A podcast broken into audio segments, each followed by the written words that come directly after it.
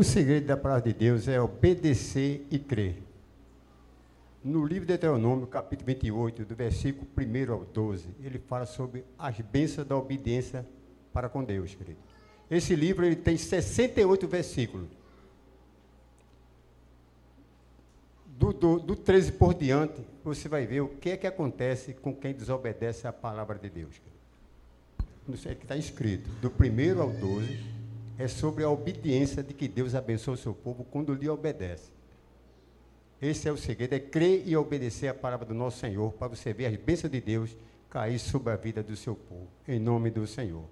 Amados queridos, chegou o momento mais importante do culto, é quando Deus vai falar para o seu povo aquilo que você precisa ouvir da parte de Deus, eu e você. Quem vai estar com essa responsabilidade é o reverendo Joab Rocha. Ele vai falar para o povo de Deus aquilo que o seu Espírito Santo colocou em seu coração. Com toda a reverência, querido, o livro de Abacuque, de Abacuque, capítulo 2, versículo 20, ele diz o seguinte: Calai toda a terra, porque o Senhor está no seu santo templo. Deus vai falar com toda a reverência, querido, vamos prestar bem atenção, para que possamos sair da casa do Senhor, edificado pela sua santa palavra. Em nome do Senhor.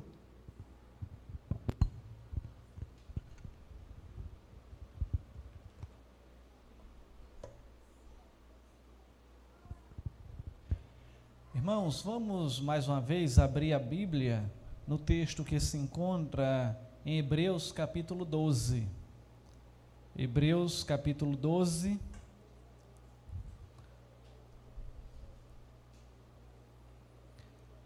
E agora leremos do versículo 1 ao versículo 4.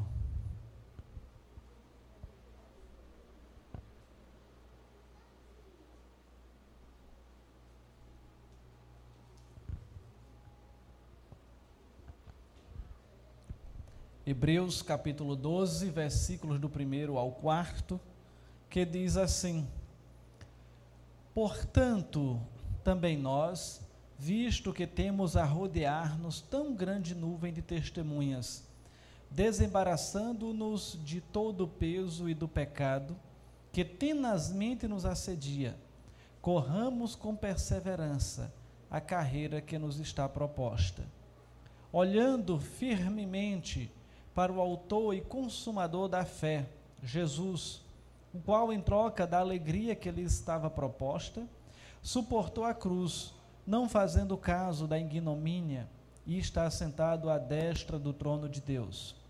Considerai, pois, atentamente aquele que suportou tamanha oposição dos pecadores contra si mesmo, para que não vos fatigueis, desmaiando em vossa alma.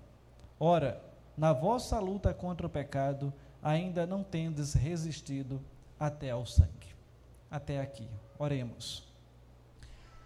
Pai eterno, obrigado pela tua palavra e agora, Senhor, nos auxilia na exposição da mesma.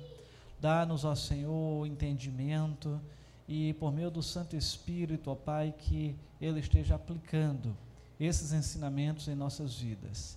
Então, nos usa conforme o teu querer. Dá então direcionamento e o vigor conforme teu Santo Espírito. É assim que oramos nesta noite, no nome de Jesus. Amém. Irmãos, hoje estamos no terceiro dia do ano de 2021. Interessante que nessa tarde eu refletia é, sobre o tempo e lembrava que perfeitamente perfeitamente de alguns fatos da virada do milênio, de 1999 para o ano 2000. Ou seja, já se vão, ou já se foram 20 anos. E quem imaginava que passaria tão rápido? De forma, irmãos, que passa, passam-se os anos, anos ano após anos, após ano, e muitos planos eles se renovam.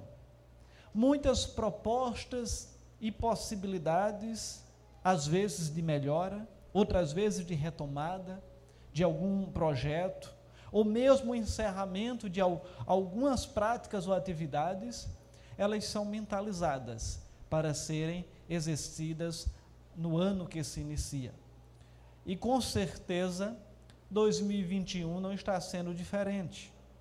Mas é necessário olhar que tais práticas, elas precisam estar, tais pensamentos, tais planejamentos, precisam estar relacionados com aquilo que a palavra do Senhor nos ensina. Em especial, tendo em mente que a vida cristã, ela é um grande desafio. É o desafio de adequar a vida à palavra de Deus a cada dia. Hoje pela manhã, compartilhava na escola dominical que a gente precisa agradecer por cada dia vencido. E no outro dia começam os novos desafios. De maneira que vivemos dia após dia, sendo vitoriosos em Cristo Jesus.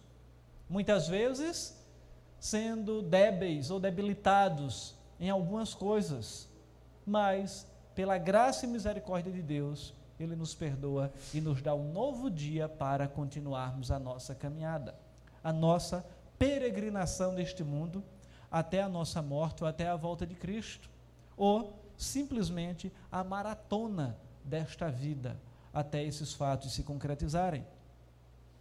E nesse texto, o autor os Hebreus, depois de encorajar os crentes a quem ele se direcionava, apresentando-os ali à galeria dos heróis da fé, ele mostra que devemos seguir essas mesmas pegadas, os mesmos rastros daqueles que se foram, daqueles que viveram a fé antes de nós, pois estamos fazendo uma jornada rumo à Nova Jerusalém, rumo à Nova Jerusalém celestial, não é Nova Jerusalém ali em Brejo da Mar de Deus, mas é a Jerusalém de Apocalipse 22, 21 e 22. E nessa viagem temos uma corrida a fazer, obstáculos a serem superados, orientações bíblicas a serem seguidas, ordens do próprio Cristo a serem obedecidas. E é interessante que o autor, ele então se apropria do mundo dos esportes e toma então emprestado a imagem dos espectadores, da vestimenta, da condição dos competidores e a própria competição, para poder estimular os seus interlocutores, aqueles a quem ele escrevia, a perseverarem nesta caminhada ou nesta corrida. Ele descreve a vida do cristão como a de um atleta que faz uma corrida numa grande arena repleta de espectadores. Além disso, o autor está encorajando os crentes hebreus a não voltarem para o judaísmo, que é a temática da, car da carta. Voltarem, que eles estavam querendo voltar, justamente por medo do sofrimento e das perseguições que poderia vir sobre eles em decorrência da sua fé em Jesus, em decorrência da prática do cristianismo. E pondera então que o único caminho seguro para um cristão é prosseguir e perseverar até o fim. De maneira que o verdadeiro cristão vive e morre na fé. O reverendo Hernandes Dias Lopes, citando um comentarista chamado William Barclay, diz que estamos diante de uma das grandes e eloquentes passagens do Novo Testamento, podendo este capítulo ser então dividido em cinco partes: uma carreira a percorrer, uma disciplina a receber, uma atitude a assumir, um contraste a compreender e uma decisão a tomar. No texto que nós lemos, ou o texto que será exposto, trata-se então da primeira parte, uma carreira a percorrer. Os versículos do primeiro ao quarto. E desta forma, irmãos, o escritor então se utiliza justamente de uma figura popular tanto na Grécia como na antiga Roma. E nesse cenário figurativo, o autor coloca então os crentes num estádio repleto de testemunhas para fazer a grande corrida da vida. E nos versículos em foco, os mesmos comentaristas que eu citei anteriormente, ele, é, mais uma vez, ele vem agora e traz um resumo da vida cristã, dizendo que ela tem uma meta, ela tem uma inspiração, ela tem um obstáculo, ela tem uma condição, um exemplo e uma presença constante com ela. De forma que, olhando para tudo isso, nos leva ao tema que eu quero compartilhar com os irmãos nesta noite, que é a maratona da vida cristã, verdades a serem observadas. A maratona da vida cristã, verdades, verdades a serem observadas. E qual é a primeira verdade que a gente encontra aqui para ser observada? É que nesta maratona, que eu venho citando desde o início, nessa corrida, nessa peregrinação, são tudo palavras sinônimas, o crente não está sozinho. O crente não está sozinho nesta maratona. Então, essa é a primeira verdade. Quando você olha para o versículo primeiro, ele diz: Portanto, também nós, visto que temos a rodear-nos tão grande nuvem de testemunhas, e segue o texto. Tão grande nuvem de testemunhas, é esse o foco inicial. Ou seja, a galeria da fé, do, dos heróis da fé, relacionado em Hebreus 11, mas não só estes, ela não se restringe apenas aos crentes do passado, mas também deve incluir os crentes do presente.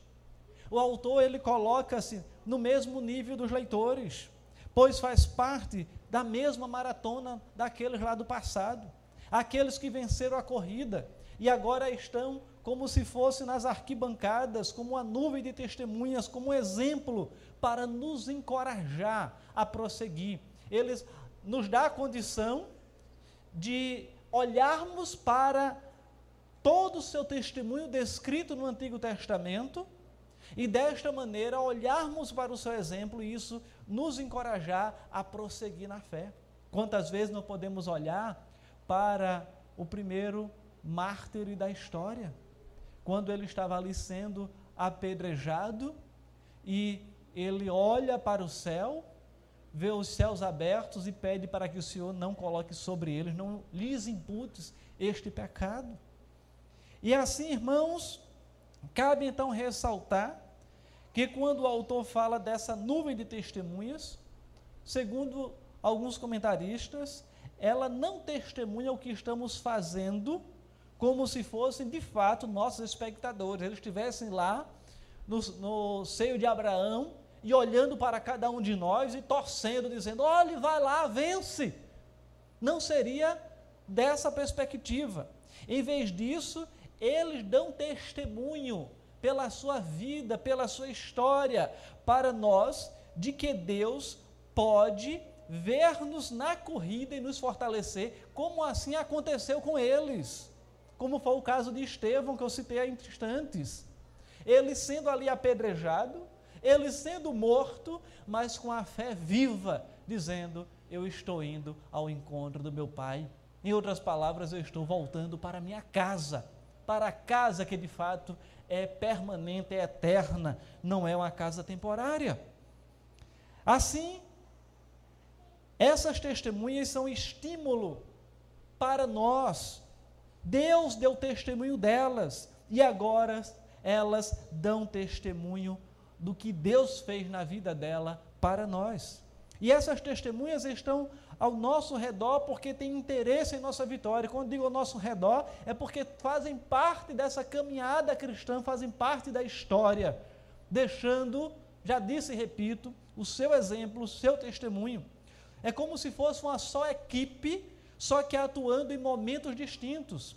É como se fosse uma corrida de revezamento, onde na parte da história foram aqueles irmãos, outra parte da história foram outros irmãos, e na presente época somos nós que estamos participando desta competição.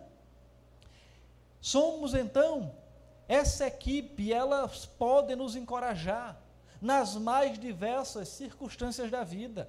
Se estamos enfrentando problemas no âmbito familiar, Olhamos para a história de José, que ele também enfrentou e ver como foi que ele resolveu o final isso. Se estivermos enfrentando conflitos na área do trabalho, podemos olhar para tantos exemplos também na Bíblia, para o que Paulo nos ensina com relação a isso. Se estamos olhando, vivendo talvez um sentimento que estamos sendo tentados a ser vingativo, olhemos como Davi lidou com o problema em face de Saul quando ele teve duas oportunidades de matar o seu opositor, mas ele não fez. E essa nuvem de testemunha serve então de exemplo para nós de como correr vitoriosamente nessa carreira. Então não estamos só, nós temos alguém que já correu antes de nós. E estamos apenas agora prosseguindo nesta caminhada. Na maratona, maratona da vida cristã, a segunda verdade, então, que é necessário ser destacada, é que o crente precisa desapegar-se do peso morto que o atrasa nesta maratona. Repito, a segunda verdade, o crente precisa desapegar-se do peso morto que o atrasa nesta maratona. É a sequência do versículo primeiro. Portanto, também nós, visto que temos a rodear-nos tão grande nuvem de testemunhas, foi o primeiro ponto, vem o segundo. Desembaraçando-nos de todo o peso e do pecado que tenazmente nos assedia, corramos com perseverança a carreira que nos está proposta. Assim, irmãos, a palavra traduzida aqui como peso significa embaraço atrapalho, barreira. Seu significado, primeiro, então, é o de um volume, seja em tamanho, seja do peso propriamente dito. Um corredor não pode ir para a pista de corrida carregando bagagem extra. Peso é tudo aquilo que serve, então, de um obstáculo ao corredor. É qualquer coisa que o incapacita a desenvolver sua maratona com desenvoltura. E esse peso pode vir de vestimentas inadequadas para a corrida, ou mesmo a falta de treinamento, ou mesmo a falta da forma física do corredor apropriada para aquela, aquela maratona. No caso dos crentes, esse peso pode significar os prazeres da vida, as vantagens do mundo, a fascinação pela riqueza. E um certo comentarista alerta sobre o fato de que esse peso pode ser um excesso de bagagem que acumulamos. Pois, quanto mais possuímos, mais desejamos possuir. E o que antes possuíamos, isso agora nos possui. Corremos o risco de transferir nossa dependência de Jesus para as coisas, para as nossas posses. Quantas vezes, abrindo um parêntese aqui, você conhece alguém que lutou para ter uma grande estrutura na vida, lutou para ter uma grande empresa, lutou para ter uma grande casa. Vamos ficar só no exemplo de uma casa. Alguém lutou e construiu uma grande casa, uma quase que mansão, podemos dizer assim. Só que os tempos mudam e às vezes o que ele trabalha é o suficiente para tentar manter aquela casa e não consegue manter de maneira apropriada. Quantas vezes também alguém diz: Olha, eu quero aquele carro, é o sonho de consumo. E ele consegue aquele carro, e quando depois de um tempo, o tempo, a, a situação também muda e ele não consegue mais manter aquele carro de tão caro que é para manter. Então nós somos desafiados a entender e a ter o cuidado para que aquilo que hoje nós possuímos, amanhã não sejamos possuídos por ele ou seja, de maneira que não vivamos em função daquilo. Jesus falou sobre o perigo da sobrecarga provocada então pelas preocupações deste mundo. Está lá em Lucas 21, 34. O apóstolo Paulo falou sobre a necessidade de nos despojarmos da ira, indignação, maldade, maledicência e qualquer linguagem que não fosse edificante. Tiago ele orientou para que os crentes se livrassem da impureza e do acúmulo de maldade. E o apóstolo Pedro falou sobre a necessidade também de nos livrarmos de toda a maldade, hipocrisia, inveja e tudo aquilo que vai de encontro à palavra de Deus, inclusive a maledicência. E, mais uma vez, citando alguns comentaristas, o Augusto Nicodemos, citado também pelo reverendo Hernandes Dias Lopes. Por que eu estou falando muito de Hernandes? Porque foi um dos comentários base para que a gente pudesse estar expondo esse texto. Ele menciona que há amizades que são fardo, assim como há ambientes que você frequenta. Determinadas coisas a que você assiste, determinados hábitos que você cultiva, tudo isso é sobrepeso de que você deve se livrar a fim de poder correr com perseverança a maratona que lhe está proposta. Mas o maior obstáculo e o principal empecilho na corrida espiritual é o pecado. Um dos reformadores afirmou que o pecado é a carga mais pesada que pode nos embaraçar nessa caminhada. Talvez um peso pode até não ser necessariamente um pecado em si, mas pode tornar-se um empecilho em nossa carreira cristã.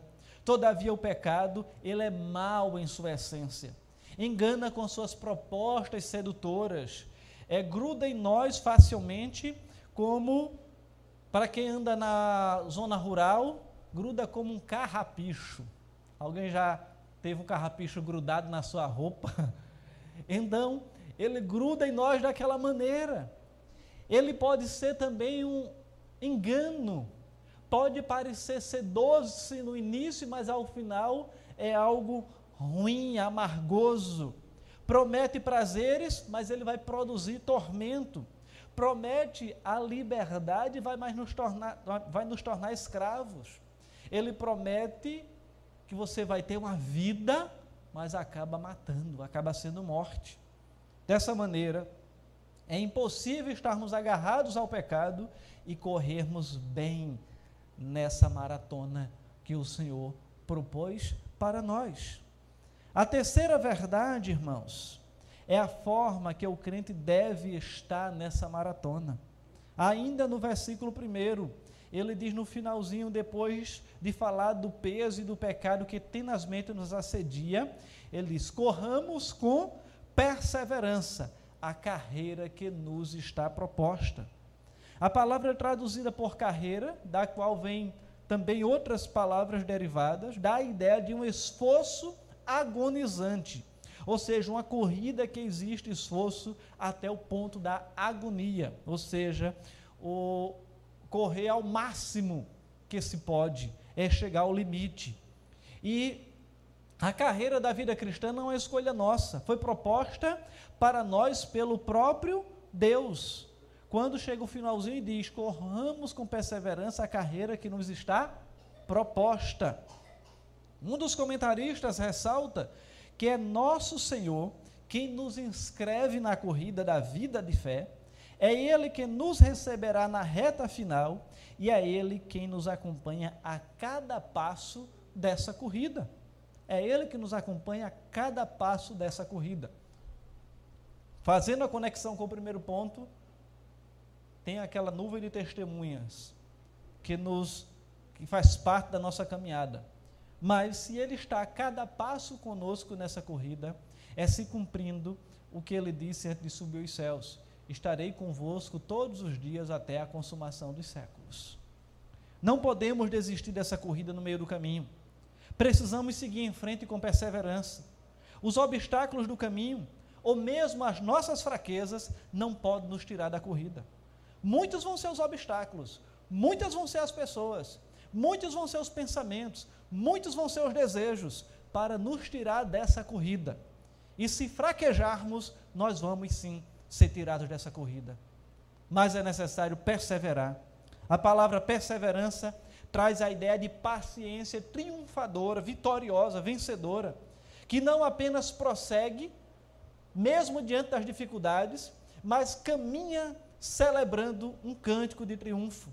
E mais, a palavra perseverança aqui enfatiza a ideia de persistência, da corrida firme até o fim, apesar das dificuldades.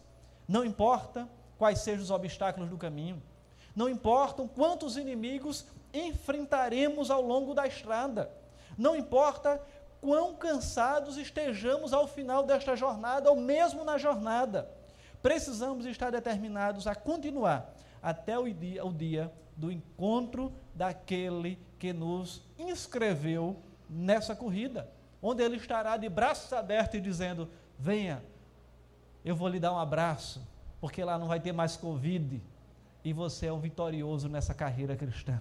Porque as dificuldades surgiram, os, os obstáculos tiveram, as barreiras foram impostas, mas você foi vitorioso nessa, nessa corrida, nessa maratona. A quarta verdade, qual deve ser o foco do crente nesta corrida? Versículos 2 e 3. Olhando firmemente para o Autor e Consumador da fé, Jesus, o qual, em troca da alegria que lhe estava proposta, suportou a cruz, não fazendo caso da ignomínia, que quer dizer vergonha, e está sentado à destra do trono de Deus. E ele prossegue: Considerai, pois, atentamente aquele que suportou tamanha oposição dos pecadores contra si mesmo, para que não vos fatigueis desmaiando em vossa alma. A galeria dos heróis da fé não se encerra no Antigo Testamento.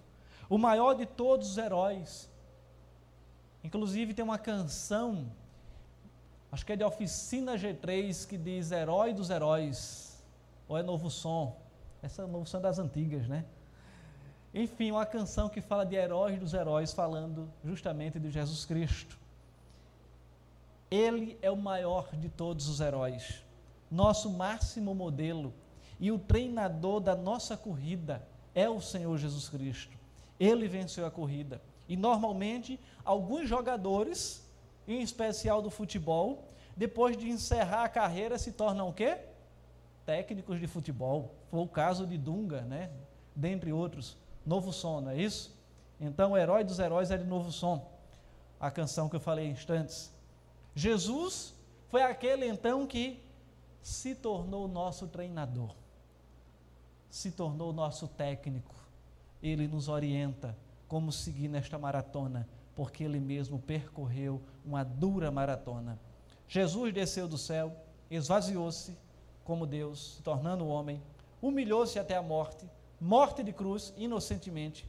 Ele enfrentou a oposição dos pecadores, a vergonha e o sofrimento da cruz pela alegria de nos salvar e agora se tornou nosso treinador e maior incentivador nesta maratona. O reverendo Hernandes, ainda citando outro comentarista, afirma que, da mesma forma que o cristão tem diante de si a carreira proposta, Jesus teve diante dele a alegria proposta.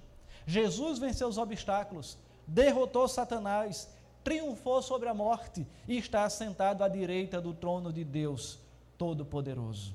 Conforme diz também o nosso credo apostólico. É para ele que precisamos olhar quando formos tentados a desistir dessa corrida.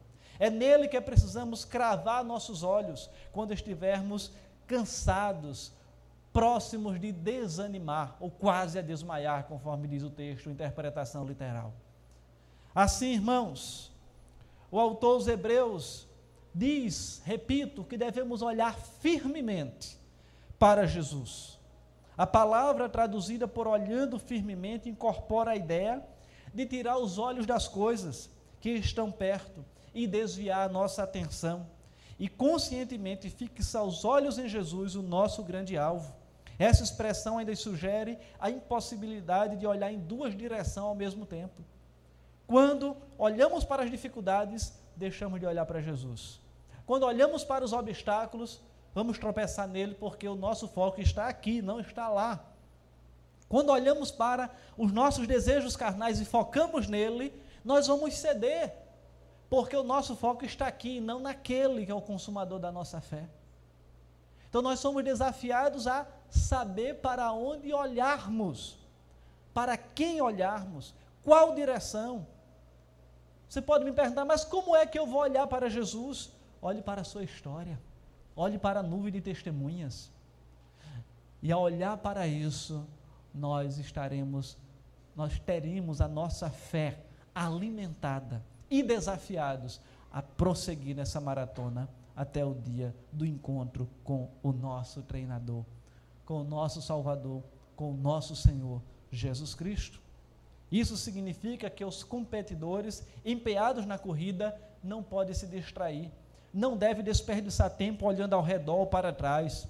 Jesus é o autor e consumador da nossa fé, o autor da nossa salvação, que como antecessor entrou no santuário dos céus e abriu para nós um novo e vivo caminho que nos conduz até esse santuário. A própria presença de Jesus, a própria presença de Deus. Jesus foi aquele que forneceu inspiração para que todos, desde a antiguidade até o presente, continuassem firmes nessa caminhada. Dessa maneira, o autor ele exorta os crentes a não olharem para a situação que parece desesperadora, mas considerarem atentamente Jesus, que mesmo suportando a imensa oposição dos pecadores, concluiu a sua missão com êxito. Assim, irmãos, chegamos à quinta e última verdade. Qual o limite máximo do crente nesta maratona? Qual o limite máximo do crente nesta maratona? O verso 4 diz: Ora, na vossa luta contra o pecado, ainda não tendes resistido até ao sangue.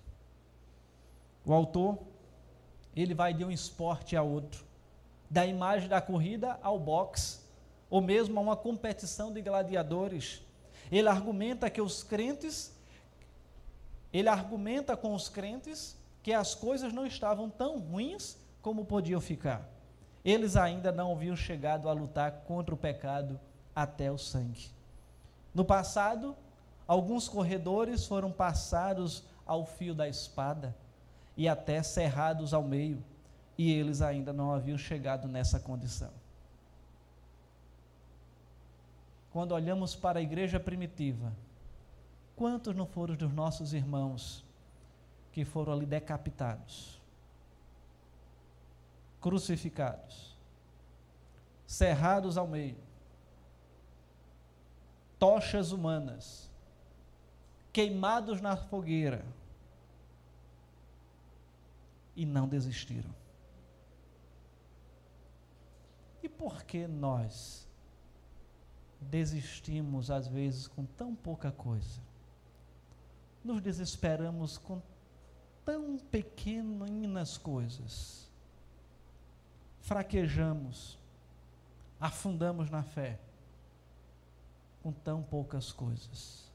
No primeiro obstáculo, na primeira barreira Nós somos desafiados a refletir sobre isso, irmãos.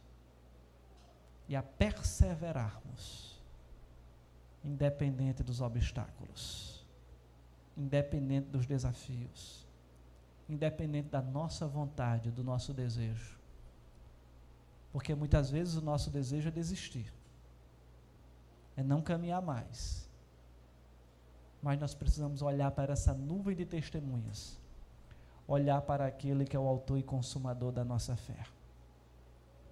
Esse versículo, ele pode se perguntar a partir dele: o que levou esses hebreus a retardar sua marcha na carreira cristã e a sentir saudades do judaísmo? Ali foi a perseguição que veio sobre eles por causa da fé em Cristo. Por isso que o autor dos Hebreus agora diz: ainda não tendas resistido até ao sangue. O que quer dizer que eles tinham sido severamente, severamente perseguidos, porém não, te, não até o martírio. E Hernandes ainda cita que a pergunta implícita é esta: por que deveriam eles, quando outros sofreram tanto, render-se à menor pressão que eles sofrem sobre a sua fé? E por que haveria nós de nos rendermos diante de coisas tão pequeninas que muitas vezes sofremos nesta caminhada?